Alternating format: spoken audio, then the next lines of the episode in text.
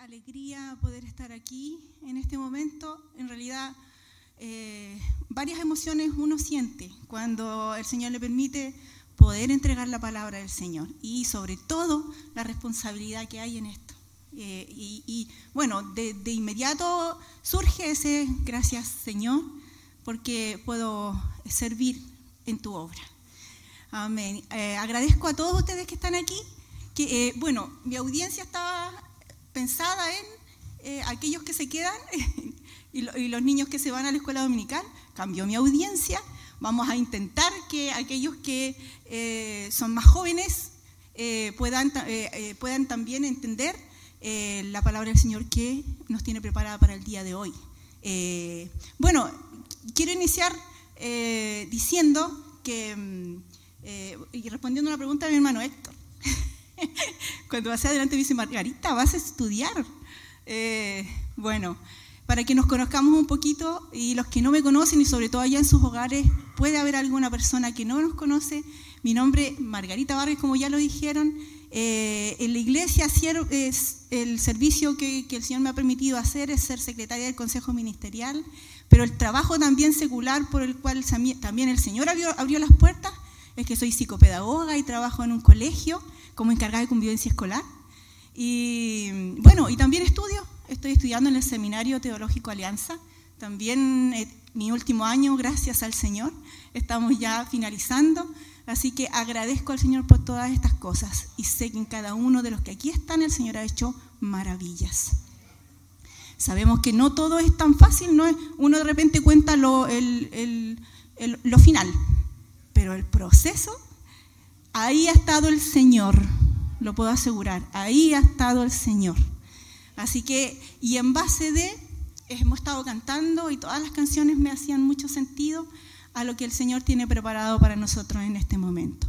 La palabra está, ahí ya tenemos unas diapos proyectadas, eso es para poder apoyarnos, ayudarnos, esa es mi forma de organizarme, eh, la hojita me hace perder un poquito, y lo tengo acá también porque por mi tema de vista, que ya lo he anunciado otras veces, eh, necesito tenerlo más cerca. Eh, la palabra de Dios entonces está en Deuteronomio 5. Ahí dice del 1 al 30, pero esta vez vamos a leer algunas porciones. ¿Ya?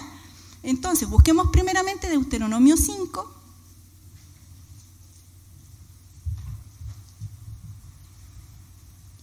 Deuteronomio 5.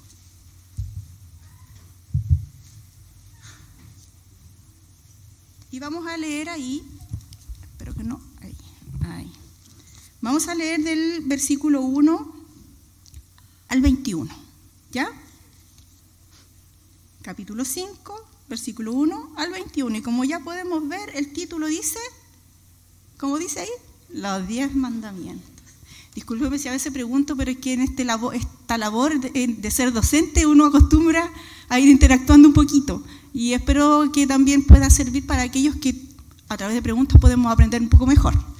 Entonces, los diez mandamientos. Vamos a hacer lectura a la palabra del Señor y si usted se siente bien de pie, lo puede hacer. Si usted lo hace mejor estando sentado, también lo puede hacer sentado. Tiene que estar libre a su disposición. La palabra dice así. Llamó Moisés a todo Israel y les dijo, Oye Israel, los estatutos y decretos que yo pronuncio hoy en vuestros oídos.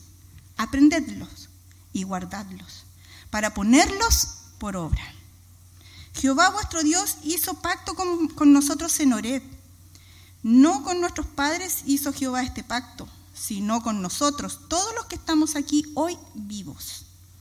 Cara a cara habló Jehová con vosotros en el monte de en medio del fuego.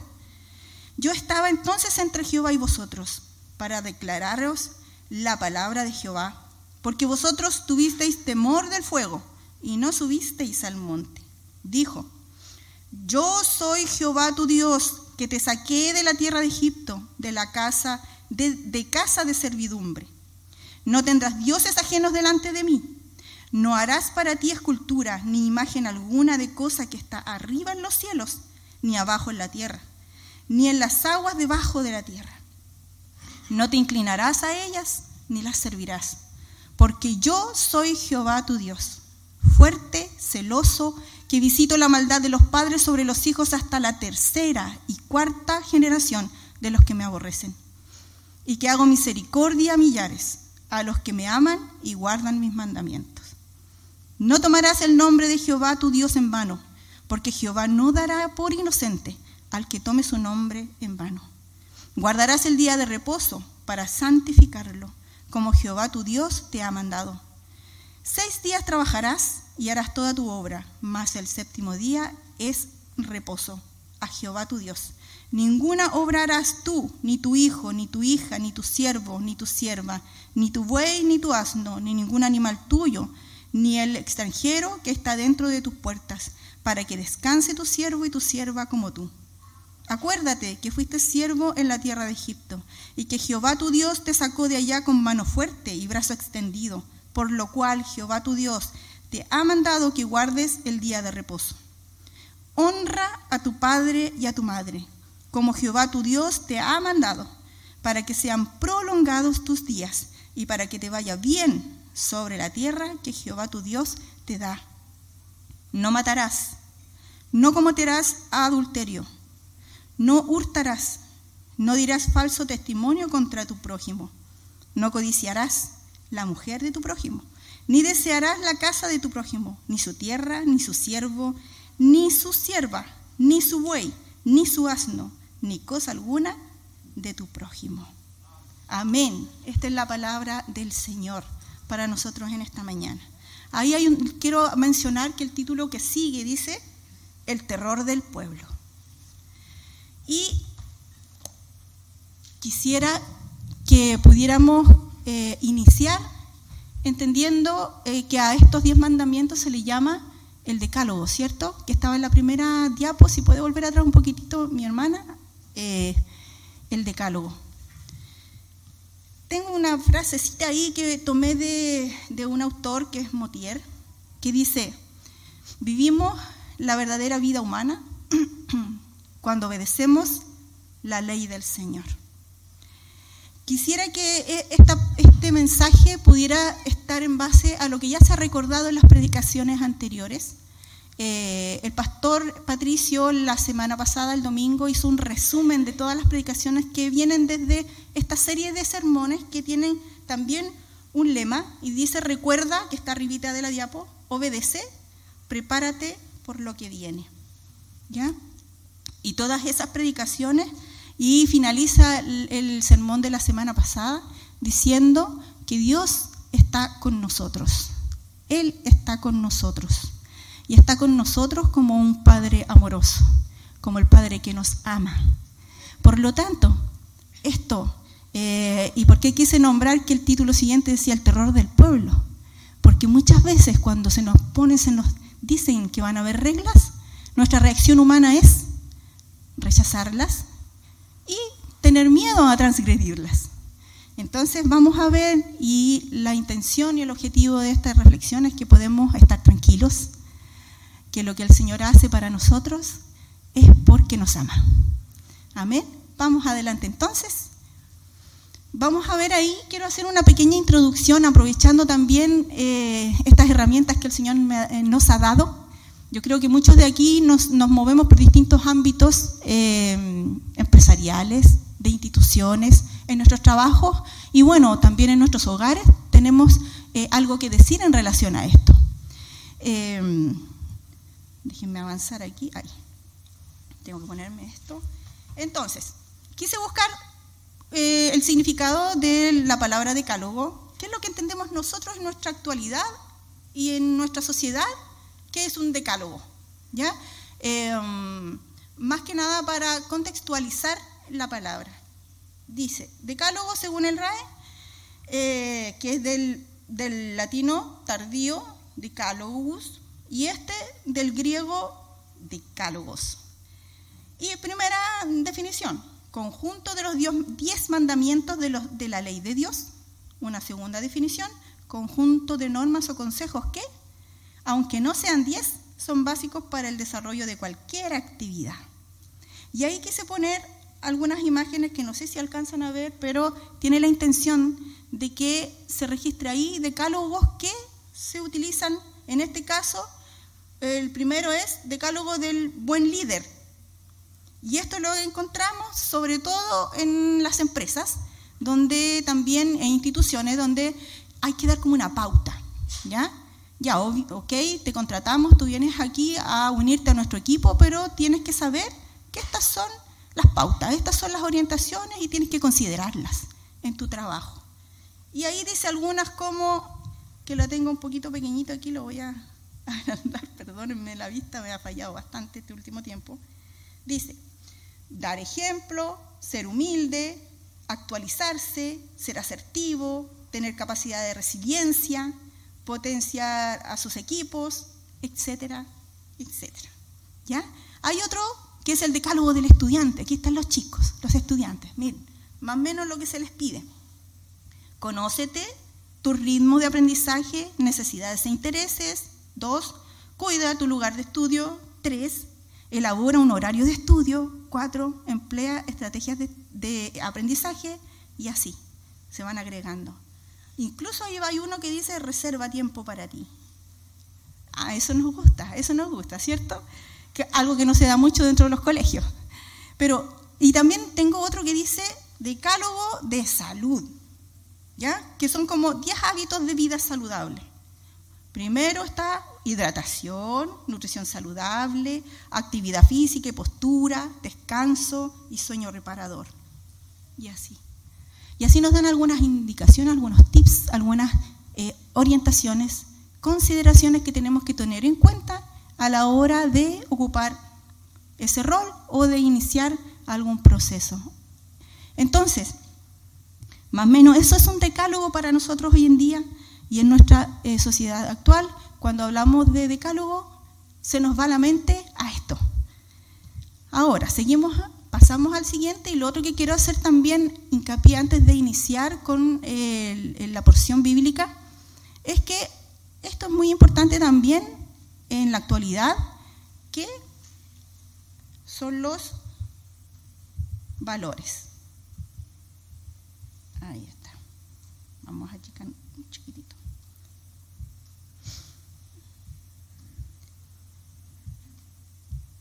Dice, importancia de los valores entonces. Ahí también eh, más o menos busqué lo que significa valor para dar una mayor, una mayor comprensión. Principios, convicciones, creencias, opiniones, ideales, virtudes y cualidades. Eso es un valor. Y en, nuestros eh, lugares de donde nosotros trabajamos o vamos a estudiar, chicos, hay, hay, una, hay una, unos documentos eh, que se llaman documentos de gestión. Quiere decir que esos documentos sirven para guiarnos, para guiar a la institución en general. Y en ellos debe contener, debe contener, debe estar en ellos escrito muy clarito una misión, una visión y los valores de aquella institución. ¿Ya? Eso existe, eso está, eso es real, con eso convivimos todos los días de nuestra vida, ya sea en cualquier empresa o institución en la que nosotros nos desenvolvamos, ya sea como trabajador, como estudiante, como colaborador. ¿ya? Entonces, quiero hacer mención a esto para que vamos entendiendo después lo que vamos a detallar. Eh, ¿Y qué sería la misión? ¿Qué sería la visión? ¿Y qué serían los valores de una empresa? Aquí más o menos lo explica. La visión es la razón de ser. Eso es, la, visión es la razón de ser de ese negocio, el propósito final que se pretende conseguir. La misión sería, la misión de, esta compañía sería seguir, eh, conseguir convertir la visión en una realidad. Y los valores principios necesarios para aplicar la misión en el presente y conseguir la visión futura. Entonces, están muy unidos, por eso hay un, dibujito ahí que es como un, rompecabezas que debe estar uno, no puede faltar uno en realidad, deben estar, deben, deben existir. Cuando queremos guiarnos bien en un lugar, cuando queremos que esto tenga un buen futuro, para que sepamos a dónde vamos, para que sepamos que, en el proceso, en el trabajo que tenemos que llevar a cabo, hay que considerar esto, que ya fue consensuado, fue conversado, todos decidimos y esto va a ser. ¿Ya? Entonces, eso es en nuestra realidad, así nos movemos, ya sea con el decálogo y también eh, que es tan importante estos valores. Ahora sí, entendiendo y, lo que significa para nosotros estas palabritas en nuestra actualidad, es que vamos a ir a la porción bíblica en donde vamos a eh, intentar comprender también y, e interpretar lo que el Señor también quería con su pueblo. Ahora, pasamos a la siguiente. De aquí en adelante va a haber un poquito más de escritura, pero que nos va a ir ayudando también en lo que pretendemos explicar. Ya. Entonces, el contexto de, Deuteronomio de, capítulo 5 del 1 al 30, más o menos esto. Tengo algunos, algunos eh, momentos de, este contexto. Primero, este capítulo, eh, en este capítulo tenemos la segunda edición del Decálogo. ¿Nos recordamos qué significaba Deuteronomio?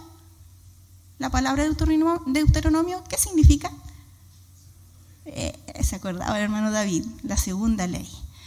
Em, de alguna manera, bueno, estos diez mandamientos ya habían sido expuestos anteriormente, ya habían sido entregados al pueblo y eso fue en Éxodo 20.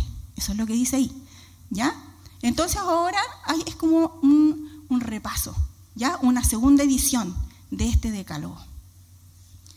Para contextualizar, Moisés convoca a la congregación, los llama, ¿cierto? Les pide atención, por favor, atiendan lo que se va a decir y les hace recordar el pacto hecho con ellos en Oreb, que fue eh, esta vez anterior, como la norma por la que habían de regirse. Otro punto, el Dios que habló estas palabras es Jehová tu Dios, que te saqué de la tierra de Egipto. ¿Ya? Porque hay que recalcarlo porque en ese entonces, bueno, y hoy también hay, existen muchos dioses y cuando decimos Dios, es que no recordamos que debemos decir que es nuestro Dios. Nuestro Dios Jehová, tu Dios que te saqué de la tierra de Egipto. Y último punto del contexto es que el pueblo a quien van dirigidas las palabras era el que Dios había sacado de la casa de servidumbre. Es decir, ya había sido liberado. ¿Ya? No olvidemos esto. este decálogo y estas eh, eh, orientaciones e indicaciones de Dios eran para este pueblo que ya había sido liberado. Y en base a esta pregunta que está ahí, ¿por qué el decálogo? Vamos a intentar eh, comprender el sentir de Dios y la voluntad de Dios para el decálogo. avanzamos. Los diez mandamientos y su aplicación. ¿Ya? Mire, esto fue tomado más o menos un resumen de lo que sucede en Deuteronomio del 4, 44 al 6, 3. ¿Ya? Entre estos capítulos y versículos está eh, esta indicación de lo que es realmente los diez mandamientos, el decálogo. Dice, los diez mandamientos eran el fundamento del pacto que hizo Jehová con Israel. ¿Ya? Se llaman testimonios, pues son la revelación del carácter, voluntad y propósitos divinos. La ley declara que Dios es uno y es santo. Señala también el camino que debe seguir el hombre para vivir en armonía con su Creador y con su prójimo. Y aquí quiero destacar esta línea. Señala también el camino que debe seguir el hombre y la mujer para vivir en armonía con su creador y con su prójimo. ¿Ya? Este, esta definición la extraje de un libro, El Pentateuco, de Pablo Hoff. Agradezco a mi pastor Patricio que él me ayudó y me compartió bastante eh, eh, eh, literatura en la que yo podía apoyar este mensaje. Avanzamos. Quiero que estén súper atentos porque esta lección, yo le llamo lección de hoy, es, es breve, pero quisiera que pudiéramos, así en la brevedad, también comprender lo que el Señor quiere hablar a nuestras vidas. Como tengo, hay dos puntos en esta, en esta reflexión, dos puntos importantes, ¿ya? Nos vamos a a, detener en estos dos puntos. Este es el primero. ¿ya? Y está con una declaración de una de las frases del autor que está al pie de la, de la diapo, que está en el libro de Éxodo, eh, en un libro que se llama Éxodo, y eh, su autor es Motier. ¿ya? La frase dice, debemos ser lo que debemos ser, porque Él es quien Él es. La voy a volver a leer porque a mí al principio me costó comprender, pero la voy a leer, nuevamente. Debemos ser lo que debemos ser, porque Él es quien Él es. La letra A dice y destaca, la ley de Dios refleja su carácter. Este decálogo y cada una de las, de las normas que ahí están, las solicitudes y lo que el Señor eh, nos solicita, que, si recordamos en las, en las, predicaciones anteriores se nos hace un llamado a la obediencia. ¿ya? Cada una de estas eh, refleja el carácter de Dios, el carácter. Entonces, es su imagen expresada en normas, la imagen de Dios expresada en normas. Vamos tratando de asimilar esto, la imagen de Dios expresada en normas. Y, la obediencia a la ley del Señor, cuando la obedecemos, ¿qué provoca en nosotros? Provoca la imagen de Dios en nosotros hay esto poderoso que, el Señor permite en sus hijos. Eh, él nos solicita que seamos obedientes. Y por Dios que nos cuesta, por Dios que nos cuesta, de cualquier edad, chicos, los que están aquí, de cualquier edad, es difícil para nosotros. Nuestra humanidad no, no viene incorporada así como, vamos, seamos obedientes. No, es difícil, es complicado el Señor nos, guía a la, a la, obediencia y al momento que nosotros obedecemos hay algo, se produce algo hermoso, precioso a través de estas normas, que en nosotros se ve la imagen de Dios, porque mostramos el carácter de Dios cuando obedecemos estas normas. Entonces, eh, en Génesis 1, 26, 28 habla de esto. Lo tengo aquí, si usted lo quiere, lo busca, si quiere lo anota. Génesis 1, 26 dice, entonces dijo Dios, Hagamos al hombre a nuestra imagen, conforme a nuestra semejanza, y señoree los peces del mar, en las aves de los cielos, en las bestias, en toda la tierra y en todo animal que se arrastra sobre la tierra. Y creó Dios al hombre a su imagen, a imagen de Dios los creó, varón y hembra los creó. Y los bendijo Dios y les dijo, fructificad y multiplicaos, llenad la tierra y sojuzgadla, y señoread en los peces del mar en las aves de los cielos y en todas las bestias que se mueven sobre la tierra. Hagamos al hombre a nuestra imagen. Entonces, si estas normas, este decálogo es, eh, reflejan el carácter de Dios, es que la imagen de Dios al nosotros obedecer se hace presente en nosotros. ¿Ya? Ese como primer punto.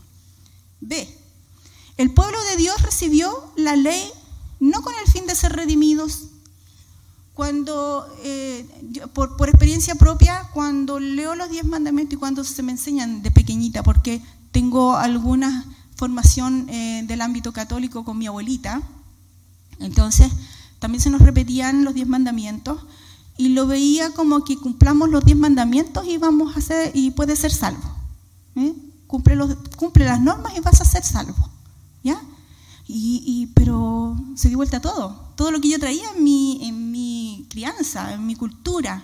Y yo creo que muchos de nosotros tenemos esa, em, eh, eh, arraigados un poquito de eso, porque nuestra cultura chilena también lo trae, ¿cierto? Y es cumplamos las normas y vamos a ser salvos. Y, puedo decir que aquellos que venimos del ámbito católico nos cuesta un poquito soltarnos de aquello, ¿ya? Pero dice aquí, esta ley no se, no, se recibió con el fin de que sean redimidos, sino era porque ya había, había sido redimido que recibió la ley. O sea, fueron redimidos y se recibió la ley. Recuerden que este pueblo había salido de la casa de servidumbre. Este pueblo ya había salido de la esclavitud. ¿Ya? Y luego recibió la ley. Entonces, esta estas indicaciones no son para que fueran salvos. Pongamos atención en qué es lo que nos dice el Señor. Dice, es con el propósito no de llevarlos a otro tipo de esclavitud, sino de establecer directrices de su nueva libertad.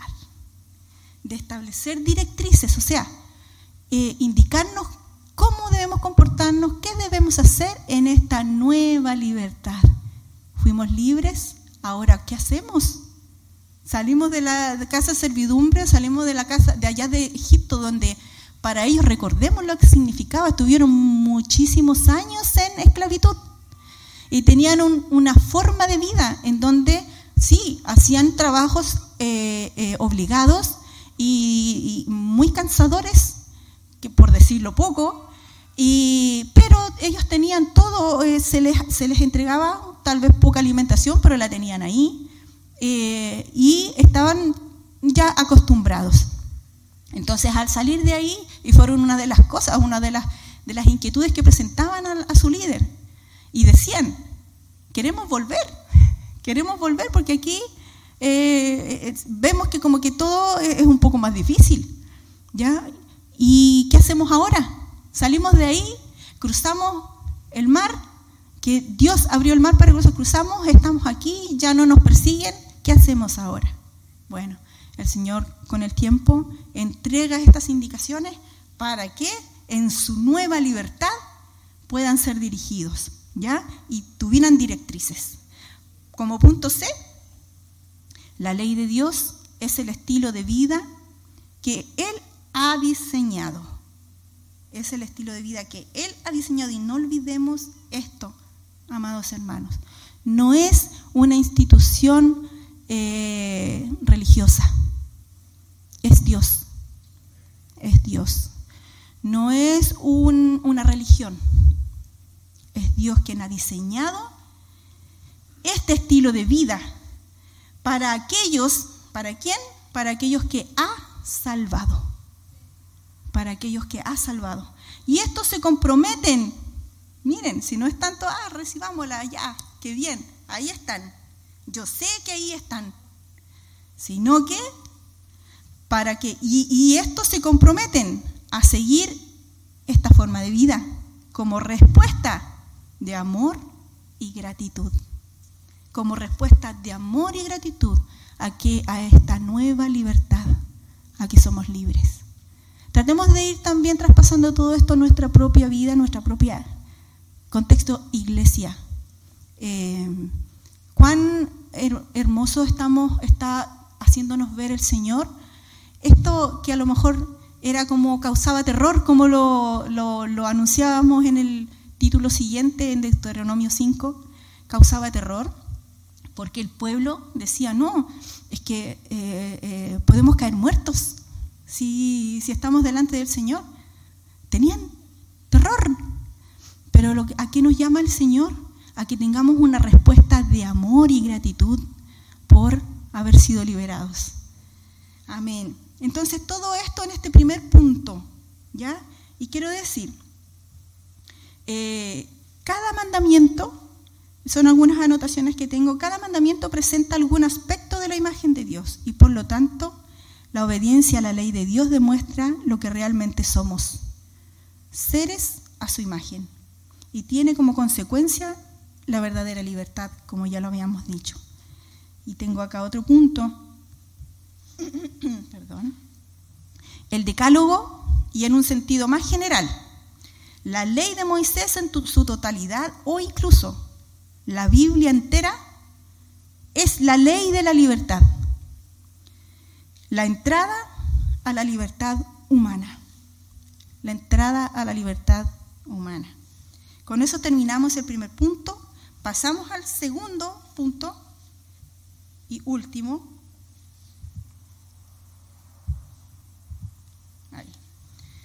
Y el punto 2 dice también con, con una frase tomada del librito que está abajo, El líder perfecto, de Kenneth Boa, una conducta motivada por los valores. Es por eso que hacíamos un poco mención a lo que significaban y la importancia de los valores en nuestra sociedad y en las instituciones y en las empresas y en los lugares donde nosotros nos desenvolvemos.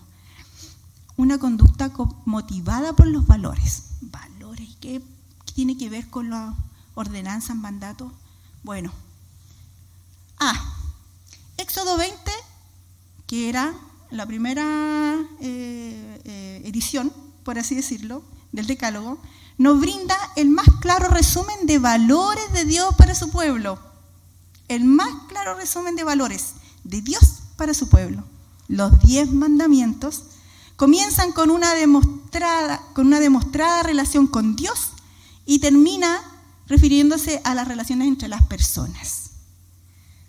¿Por qué y para qué existen los valores en este mundo, en esta sociedad actual, Chile? ¿Por qué existen? Para que podamos tener una buena convivencia entre todos aquellos que participamos, ¿cierto? Para que podamos, eh, eh, de alguna manera, estar tranquilos y vivir felices, ¿cierto? Y bueno, eh, todo aquí se va agregando una cuota más de la importancia del, que, hace el Señor entregando estos mandatos eh, que finalmente también hacen relación a nuestras relaciones interpersonales, a las relaciones entre las personas. En las escrituras, la justicia siempre se cumple dentro del contexto de las relaciones. ¿ya?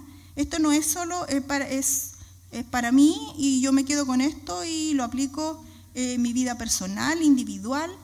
Eh, no, es para aplicarlo cuando yo me desenvuelvo alrededor de todos aquellos que están a mi lado. ¿Ya? Entonces, en Romanos 3.10 lo destaca, el amor no perjudica al prójimo, nos insiste, nos insiste, esto se refuerza en el Nuevo Testamento, esto se refuerza que el amor no perjudica al prójimo. Tiene mucho que ver con nuestra relación con el prójimo. En Gálatas 5:14 dice, porque toda la ley en esta sola palabra se cumple. Porque toda la ley en esta sola palabra se cumple. Amarás a tu prójimo como a ti mismo. Esta es la base. Este es el valor de los valores, lo dice más abajo. Esta es la base el amor, el amor a Dios, el amor al prójimo. Entonces, tiene estrecha relación con el decálogo. Punto B. El rey David describió una conducta motivada por los valores en el Salmo 15 del 1 al 5. Lo quise dejar ahí para que lo podamos tal vez leer. No sé si usted me acompaña y lo alcanza a ver ahí adelante, el Salmo 15, Salmo 15 del 1 al 5 dice así, ¿quién, Señor, puede habitar en tu santuario? ¿Quién puede vivir en tu santo monte? Solo el de conducta intachable, que practica justicia y de corazón dice la verdad, que no calumnia con la lengua que no le hace mal a su prójimo, ni le acarrea desgracias a su vecino, que desprecia al que Dios reprueba, pero honra al que teme al Señor, al que cumple lo prometido aunque salga perjudicado, al que presta dinero sin ánimo de lucro y no acepta sobornos que afecten al inocente. Una motivada declaración del, salmista de los valores eh, con palabras un poco más cercanas, ¿cierto? Para comprender un poco mejor cómo tendría que ser nuestra conducta. Y inicia diciendo, el de conducta intachable. El de conducta intachable. Em, para también para traer un poquito a, nuestro contexto, em, cuando los chicos, voy a llevarlos a la sala de clase. Eh, por lo menos en el colegio donde yo trabajo, se busca el espíritu, albertiano se dice porque es un colegio que tiene un nombre parecido, eh, el, espíritu, no sé, el espíritu del liceo, por así decirlo. ¿Y quién es este que tiene el espíritu? Obviamente el que da cumplimiento al decálogo del estudiante, pero que así también eh, cumple en, en mayor medida los valores institucionales. ¿Ya? Los valores institucionales. Entonces se le destaca.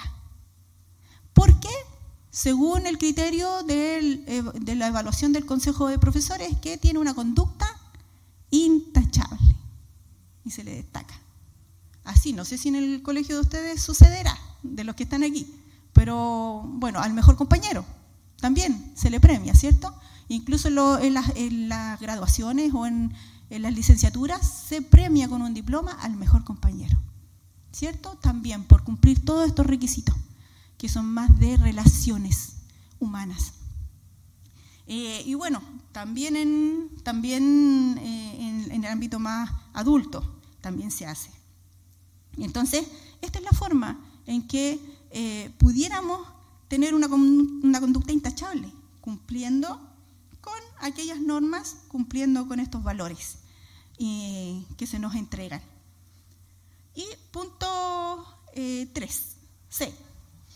El tema central de los valores se resume en lo que Jesús llamó el primer y más grande mandamiento. Acá vamos a hacer mención a Jesucristo, quien cumple toda la ley, quien cumple toda la escritura.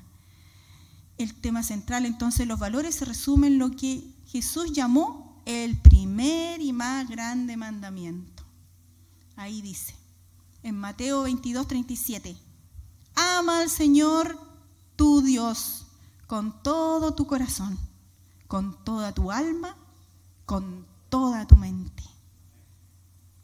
Este es el valor de valores, el valor de valores. Y hagamos un, un análisis interno profundo en nuestras vidas. Hagámoslo en este momento. Que el Señor permita que a medida que vamos escuchando la palabra podemos ir analizando nuestras vidas y que el Espíritu Santo pueda obrar en nuestros corazones y que podamos ver si este valor de valores está incorporado, arraigado en nuestro ser. Ama al Señor tu Dios con todo tu corazón, con toda tu alma, con toda tu mente, para todas las edades, amados hermanos, para todas las edades. No por ser adultos que tenemos mayor responsabilidad, para todas las edades, todos aquellos que participan de aprender y de conocer al Señor, de entregar su vida a Cristo en todos ellos debe estar este valor de valores, en primera instancia. Y dice, este valor de valores es el prisma a través del cual han de brillar todos los demás valores. El filtro para todas las decisiones de la vida. Miren cuán importante, porque cuando nosotros vamos a decidir, priman estos valores. Ellos nos dirigen, ellos nos dirigen. Y cuando nos equivocamos decimos, pero ¿qué pasó aquí? Oh, sí, algo faltó. ¿Y qué falta a veces en nuestra vida lo principal? En primer lugar, ama al Señor tu Dios con todo tu corazón, con toda tu alma, con toda tu mente. ¿De dónde provienen las soluciones a los problemas? Entonces, cuando tomamos buenas decisiones, obviamente provienen las soluciones a nuestros problemas. Porque podemos decir que eh, casi en un 100% los problemas que enfrentamos en la vida son por nuestras malas decisiones. ¿Estamos de acuerdo no? Malas decisiones. Malas decisiones ya sea hasta en el cuidado de nuestra salud. Sí, hermanos. Estamos enfermos. No, es que me enfermé. Bueno, estaba de Dios enfermarme. Pero me cuidé. Me cuidé para llegar tal vez a ser un adulto mayor sano. Me cuidé de la alimentación. Bueno, Estoy en eso, por eso lo, lo digo. Tengo que cuidarme más. No crean que aquí yo estoy como juzgando, porque estoy en lo mismo que ustedes. Y el Señor también habla mi vida. Amén. Y hasta tanto, este, una afirmación, hasta tanto aprendamos a amar a Dios como debemos, todo lo que hayamos aprendido será solo un ejercicio académico. Cuando digo ejercicio académico, quiere decir tal cual un estudiante se sienta ahí en, la sala, el profesor le está enseñando matemáticas, uno más uno, dos, me lo aprendí, me lo grabé, memoria, un ejercicio académico, pero no de aplicarlo, no de llevarlo por obra a la vida cotidiana. ¿Ya? Entonces, quiero... Em, leer algunas anotaciones que tengo acá. Hablábamos de la misión, la visión al inicio, ¿cierto? Eh, y los valores que toda institución debiera de tener. ¿ya? Y aquí quiero hacer un poquito de relación en, lo que se habla de los valores. Esta, la misión la visión, la estrategia y resultados son difíciles, si no imposibles, de definir si no están claros los valores. Nosotros como iglesia tenemos misión y visión. En estos momentos no me la recuerdo. Yo sé que mi hermana Marcia debe acordarse, pero no se lo voy a pedir. pero están ahí. Ya nos hemos puesto de acuerdo en tener una misión, una visión. Tenemos los valores que son los que ya vimos, los valores, decálogo del Señor. Eh, y si no están bien claros los valores en nuestra vida como iglesia y no nos estamos llevando por obra, esa misión y visión va a ser, si no difícil, imposible de llevar a cabo. Es así. ¿Cuán importante es que nosotros podamos entender que estos valores debemos incorporarlos en nuestra vida? Entonces, los valores están en el centro de la identidad de una persona de un grupo u organización. La Biblia afirma que incluso quienes no han sido expuestos a la ley de Dios tienen dentro una conciencia, una ley moral. ¿Sí o no? Hay personas que eh, innatamente tienen esa ley moral. No, esto son mi, forma de vida, yo no salgo de aquí, se asemeja y se acerca mucho a lo que acabamos de hablar. Eh, mientras nuestra moral siga basada en nuestro orgullo humanístico, porque ahí hay un detalle. Nuestra moral eh, tiene mucha influencia de nuestra humanidad, de lo que somos, um, sobre todo ahora que se ven y están muy nombradas eh, los derechos de derechos de las mujeres, derechos de los niños, derechos de y que no es malo, pero eh, nos vamos a los extremos. ¿Por qué? Por ese orgullo, por ese orgullo que tenemos, nos vamos a los extremos y esa em, ley moral que tenemos o que tiene el mundo que no ha conocido a Cristo está motivada por una especie de orgullo eh, humano. Entonces, de esa forma no tendremos una consistencia moral. No habrá consistencia moral. La consistencia moral se encuentra en los diez mandamientos, en los valores que Dios ha entregado a su pueblo que ya ha sido salvado. Ahí está la consistencia moral. No hay otra. No la vamos a encontrar en ninguna otra parte. Y aquellos que nos están escuchando, donde quiera que estés, eh, te invitamos a que puedas participar de esto. Si bien es cierto, hace la diferencia. Es para un pueblo que ya ha sido rescatado. Pero ahí está, ahí está el Señor esperando por ti. Esto es para ti también quiere entregártelo, quiere que tu vida sea fructífera, quiere que tu vida siga en su compañía y te entrega estas normas, este decálogo, estos valores para guiar tu vida. ¿Por qué? Porque te ama, porque nos ama. Ese es el valor de, valores y que nosotros le amemos a Él. Entonces, ya están expuestos los dos puntos eh, principales de, este mensaje y quiero ir terminando con lo que sigue, primero que nada, con una conclusión y este, de esta pregunta que existía al principio. Dice, ¿por qué el decálogo? Bueno, como conclusión, en los diez mandamientos, Dios en realidad llama al pueblo de su pacto a ser como Él. A ser como Él. Dice ahí en Levítico 11:45, yo soy el Señor que los sacó de la tierra de Egipto para ser su Dios sean pues santos, porque yo soy santo. El Señor nos llama a ser santos, porque Él es santo. Él ha cumplido con todo, con todo. No hay nada que pudiéramos recriminar. No es como cuando el papá dice, o el hijo le dice al padre o a la madre cuando le está llamando la atención. ¿Y cómo tú? No es así. Dios es santo. No hay nada que podamos decir de Él. Entonces, debemos de cumplir con esto. El decálogo empieza y acaba con el aspecto interior de la obediencia. Habla aquí, la obediencia es importantísima. Es la respuesta nuestra. Es decir, de cómo debemos pensar en Dios y en nuestra relación con los demás. ¿Ya? Obediencia a eso. ¿Cómo nos dirigimos ahora? somos salvos. El Señor ha tenido misericordia, por gracia somos salvos. ¿Y ahora qué hacemos? Debemos pensar Porque eh, se convierte, ¿cierto?, un hermano acá, ¿qué hacemos nosotros? Intentamos acompañarle, apoyarle, darle un discipulado para que pueda comprender las verdades bíblicas, ¿cierto? Porque si no, ¿para dónde va? ¿Cierto? ¿Qué hace? Y, yo creo que cada uno de nosotros nos preguntamos, pero nos dejamos ya por el Señor y fuimos hacia adelante, ¿cierto? Y tuvimos una, una iglesia hermosa que nos fue apoyando.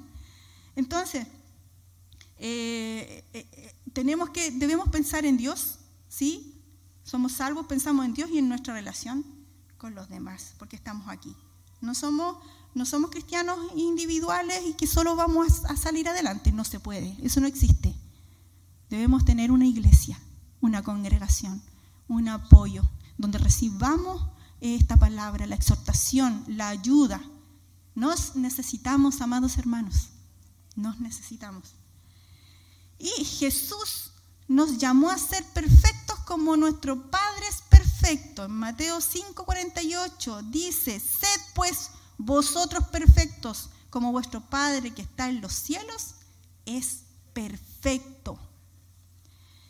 Pero solamente cuando vivimos por el Espíritu Santo que nos habita, cuando recibimos a Jesús en nuestra vida, el Espíritu Santo habita en nuestras vidas, tenemos poder para encarnar los valores bíblicos y hacerlos realidad en nuestra propia vida.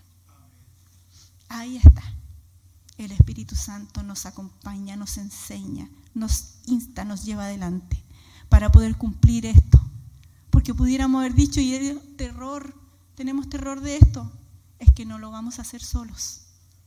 No estamos solos, hablamos de ese yo soy en las predicaciones anteriores, que está con nosotros presente, activo que nos acompaña. ¿Y cómo nos acompaña ahora cuando Jesucristo subió, ascendió y está al lado de Dios? Es que manda al Espíritu Santo para estar con nosotros a través de Él. Es que tenemos el poder para cumplir con estos valores de Dios.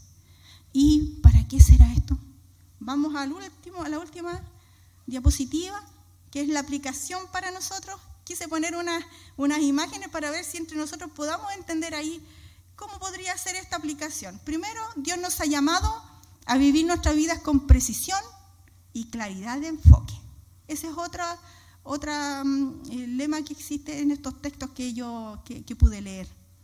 Pero según lo que hablamos aquí, ahí hay un conjunto de valores que todos nosotros podemos reconocer, la bondad, la rectitud, la sinceridad, la excelencia, la gratitud, la pasión. Hay muchos valores Ahí también hay como una brújula que dice visión. También tenemos el tiro al blanco ahí, ¿cierto? Y la palabra que está abajo, igual un poquito más abajito, la puse azar. Con estas imágenes podemos construir nuestra aplicación. Y es la siguiente. Para ser líderes efectivos, porque aquí hablamos de que nosotros somos, tomamos un liderazgo, tomamos un liderazgo, somos hijos de Dios, tomamos un liderazgo es esencial poder aclarar y comunicar los valores, ¿ya? Para que podamos ser correctos hijos de Dios, debemos saber comunicar y aplicar los valores de Dios. Entonces, tener una visión clara, amados hermanos. Ahí tenemos la imagen de los valores que debemos eh, saber aclarar y comunicar. Luego la imagen de la brújula donde dice visión. Tener una visión clara. Una visión clara lo que evitará la perspectiva de vida basada en el azar. ¿Por qué? Porque muchas veces, como en la frase que dije antes, ah, Dios quiso que fuera así. Es como que vivimos, ah, es que en cualquier momento nos puede pasar. Ah, es porque tenía que ser. Azar. Eh, cuando vamos al juego, al que lo que pudiera pasar. Ah, em, no me comprometo con esto, no me comprometo con lo otro, no me comprometo con lo otro, eh, porque de todas maneras no sé que el Señor ahí va a estar y, no, me va a guiar. Pero no, te, hacemos el esfuerzo de aplicar la obediencia, de aprender y de llevar a cabo estos valores, eh, teniendo la visión clara en quién, en Dios. ¿Para qué? Para que no vivamos en ese azar, en eso de que eh, es inestable. No, la vida en Cristo tiene su principio y su final, tiene su objetivo. Usted ha sido llamado con un objetivo. de anunciar las buenas nuevas, de adorar su nombre. Tenemos objetivos en la vida. Y por esto no, no debiéramos, por esto, perdón, por esto no debiéramos acercarnos a los diez mandamientos con temor, como si viviésemos en una constante amenaza.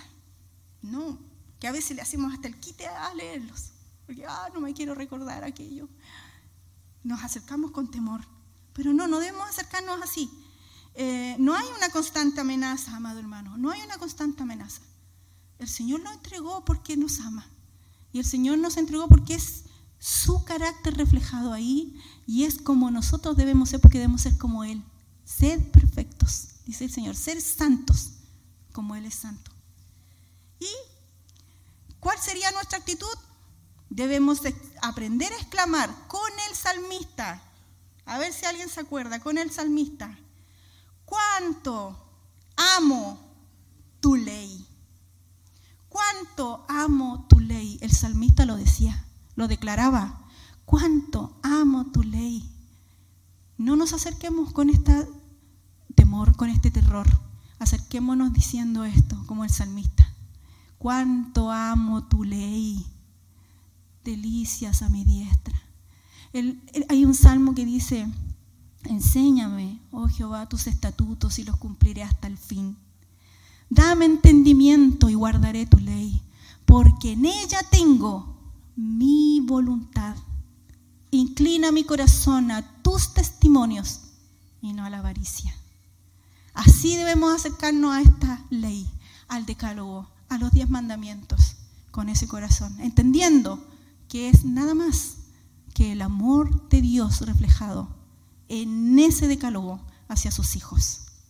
Les invito a ponerse de pie a que podamos alabar al Señor orando por esto, por su palabra, por todo su amor y porque todo lo que Él hace es para, para que sus hijos puedan estar bien, para que sus hijos puedan aprender de Él. Vamos a hacer dos oraciones en una en la que quiero invitar a aquellos que no conocen al Señor, también puedan darse esta oportunidad. El Señor está ahí. Gracias te damos, Padre. Gracias te damos por todo tu amor y misericordia. Oh Señor, tú estás aquí. Siempre estás con nosotros, siempre estás con nosotros. Tu Espíritu Santo siempre trabaja, siempre se mueve, Señor. Lo creemos porque tu palabra lo dice. Oh Señor, queremos pedirte en este momento por todos aquellos que han escuchado tu palabra y que aún no han no han sido abiertos sus ojos, que aún su corazón no ha recibido esta bendición, este regalo.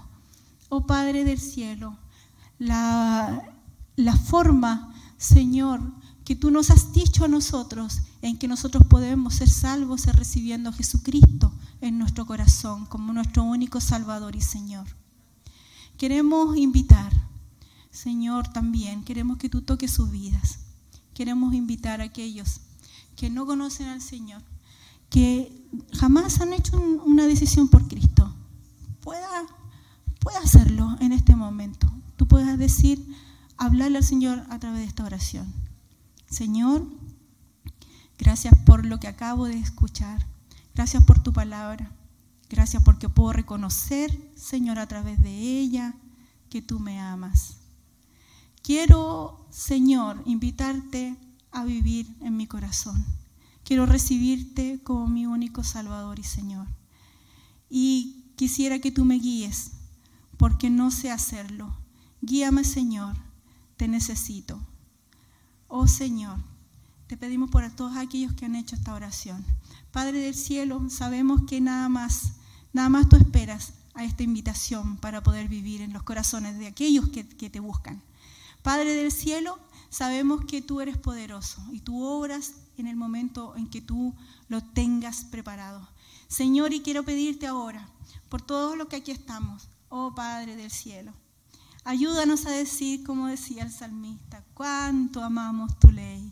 Oh Señor, que podamos regocijarnos cada vez que abrimos tu palabra, que abrimos la Biblia, que la leemos. Oh Señor, que salte nuestro corazón, que nuestra vida sea eh, eh, solamente en la base de tu palabra, Señor, por favor, ayúdanos, porque es tan difícil para nosotros a veces.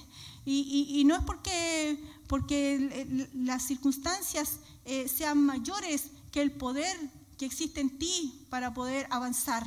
Señor, solamente te pedimos en tu misericordia y entendiendo que somos eh, humanos y que somos, Señor, tan débiles, Padre. Reconocemos nuestra bajeza, reconocemos lo, lo pobre que somos sin ti, Señor.